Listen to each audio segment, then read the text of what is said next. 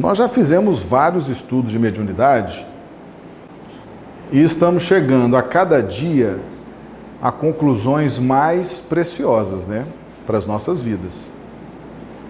A mediunidade, ela efetivamente é um processo terapêutico. 99% dos médiums estão desfrutando desse processo terapêutico para a sua própria redenção, para a sua própria iluminação. Então, qual a conduta que devemos ter para com os médiums? Evangelho segundo o Espiritismo, prece para os médiums. Oramos a Deus pedindo que Ele nos preserve de todo sentimento contrário à caridade para com os médiums. O que, que Kardec está dizendo aqui? É Kardec e Jesus. É essa dupla. Estabelecer prece, organizar o pensamento. Lembra que nós fizemos um estudo aqui sobre o caminho, verdade e vida? O que, que é o caminho? Não é aprender a pensar? Aprender a pensar, pensar certo? Então, quando Jesus estabelece, por exemplo, a prece do Pai Nosso, ele está ordenando uma sequência de vibrações, de pensamentos. E aquilo nos conecta com o alto. Então, essas preces, todas elas, trazidas por Kardec e Jesus, elas nos ensinam a pensar.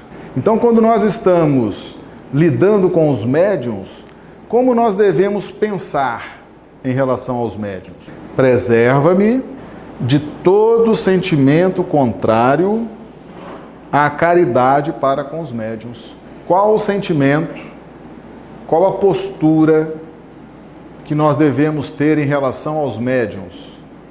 Caridade. Não devemos idolatrar os médiums. Não devemos ficar beijando a mão dos médiums. Não devemos ficar fazendo dos, dos médiums nossos gurus de estimação, nossos adivinhos que estão a nosso serviço para adivinhar as coisas para nós, para dizer as coisas espirituais para nós.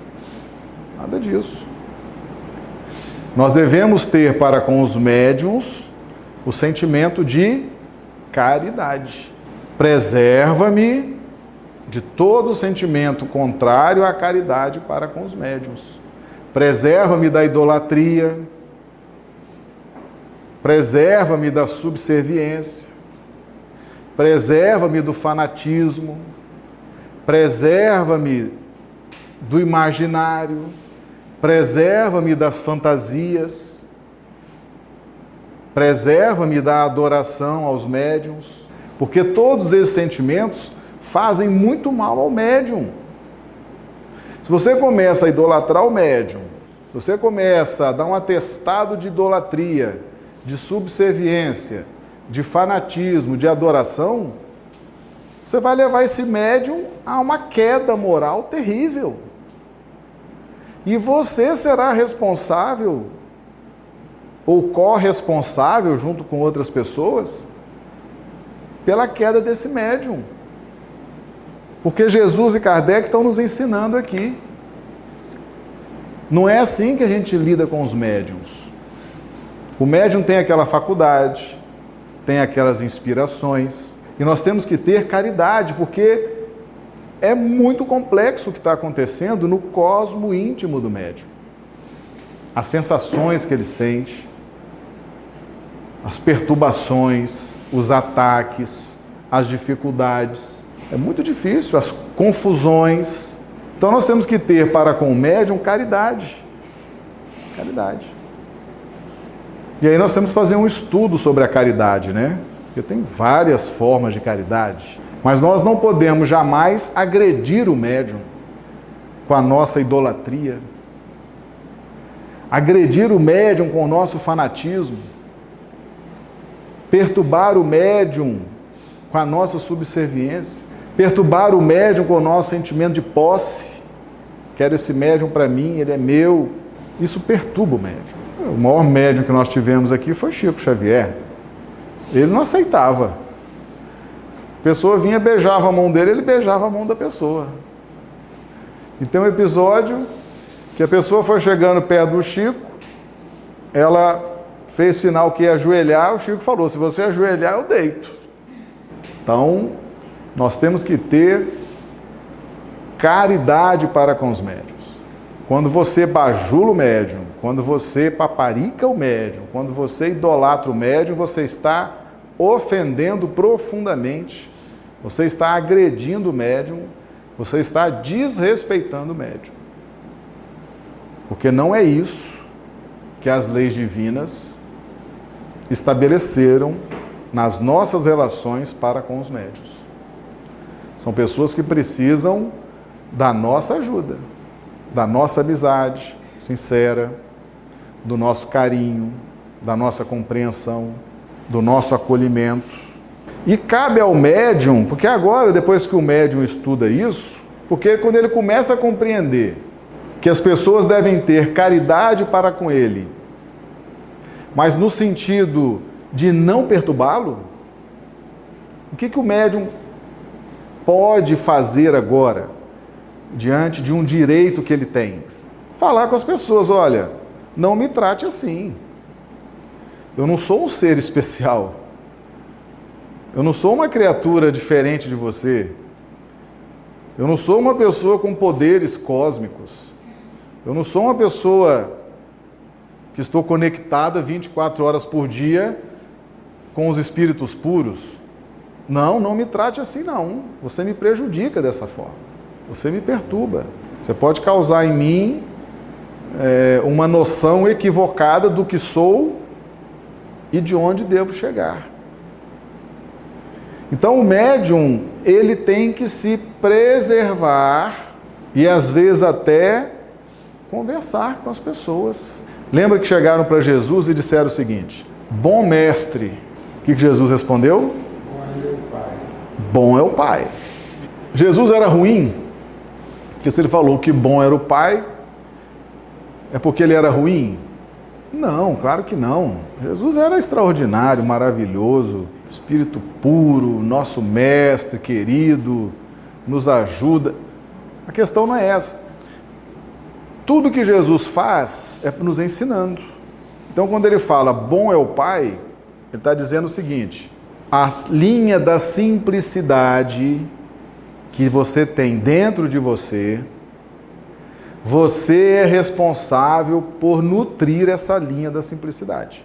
Você é uma linha muito importante, muito importante para o seu equilíbrio espiritual. E é uma linha que as pessoas elas não vão ter acesso, elas não vão saber lidar com isso. Muitas vezes, quando as pessoas querem que nós sejamos simples, elas são agressivas conosco. Chega e fala logo assim: quem você acha que você é? Desce do salto, está se sentindo, calça a sandália da humildade, está se achando. Não é assim? Quando as pessoas querem que nós sejamos simples, elas não têm muita habilidade para lidar com isso. Às vezes elas são agressivas, né? E aquilo dá um efeito contrário, não dá? Já que as pessoas não têm muita habilidade para nos sensibilizar nessa linha, então Jesus definiu essa linha da simplicidade, o responsável único, exclusivo é você. Por mais que a sua vida seja uma vida cheia de vitórias, e as pessoas vão estar te elogiando, te agradecendo, te procurando, você é responsável por nutrir a sua linha da simplicidade. É um dever seu. Essa linha da simplicidade, ela é fundamental para o nosso equilíbrio espiritual. O médium ele tem que estar muito atento a essa linha da simplicidade. Porque as pessoas acham que o médium é uma pessoa diferente, que o médium é ungido, que o médium tem poderes extraordinários. O médium sofre essa pressão. Fica todo mundo querendo. Você chega às vezes numa casa espírita, com quem que as pessoas querem fazer o atendimento fraterno? A pessoa quer conversar com o médium. Quer fazer o atendimento fraterno com o médium. Quer dialogar com o médium. Se o médium não tiver muito preparado, ele vai se envaidecer, gente. Ele vai perder o senso perder a noção, vai perder o discernimento. E aquilo causa um prejuízo muito grande para o médium. Muito grande. Então, o médium tem que se resguardar disso. O sentimento que todos devem ter em relação ao médium é o de caridade. O que, que acontece por aí? Você chega em muita casa espírita por aí, casas espiritualistas, as pessoas têm verdadeira veneração pelos médiums, adoração, fanatismo. Isso está errado. Não é assim. Não é assim. Prejudica o médium. Aí depois você vai aguentar. Porque o médium vai ficar todo empavonado, né? Você fica dando corda, vai alimentando, vai dando corda. Depois você vai ter que suportar. Depois você vai ter que aguentar. É uma, é uma, é uma criação sua. Você criou aquela entidade paranormal com a sua bajulação, com a sua subserviência. Agora aguenta as consequências. Porque você vai se vincular pelas linhas do desequilíbrio com aquele médium. E por que que Kardec traz esses estudos? Porque nós nunca soubemos o que fazer com os médiums. Ou a gente idolatrava, ou punha na fogueira. Não é isso? A, gente, a história diz que a, nós não sabíamos muito bem o que fazer com as pessoas que eram diferentes, que tinham mediunidade. Ou a gente idolatrava, ficava ali aquela relação parasitária, né? Aquela relação perturbadora, ou a gente jogava na fogueira, a título de bruxaria, de magia,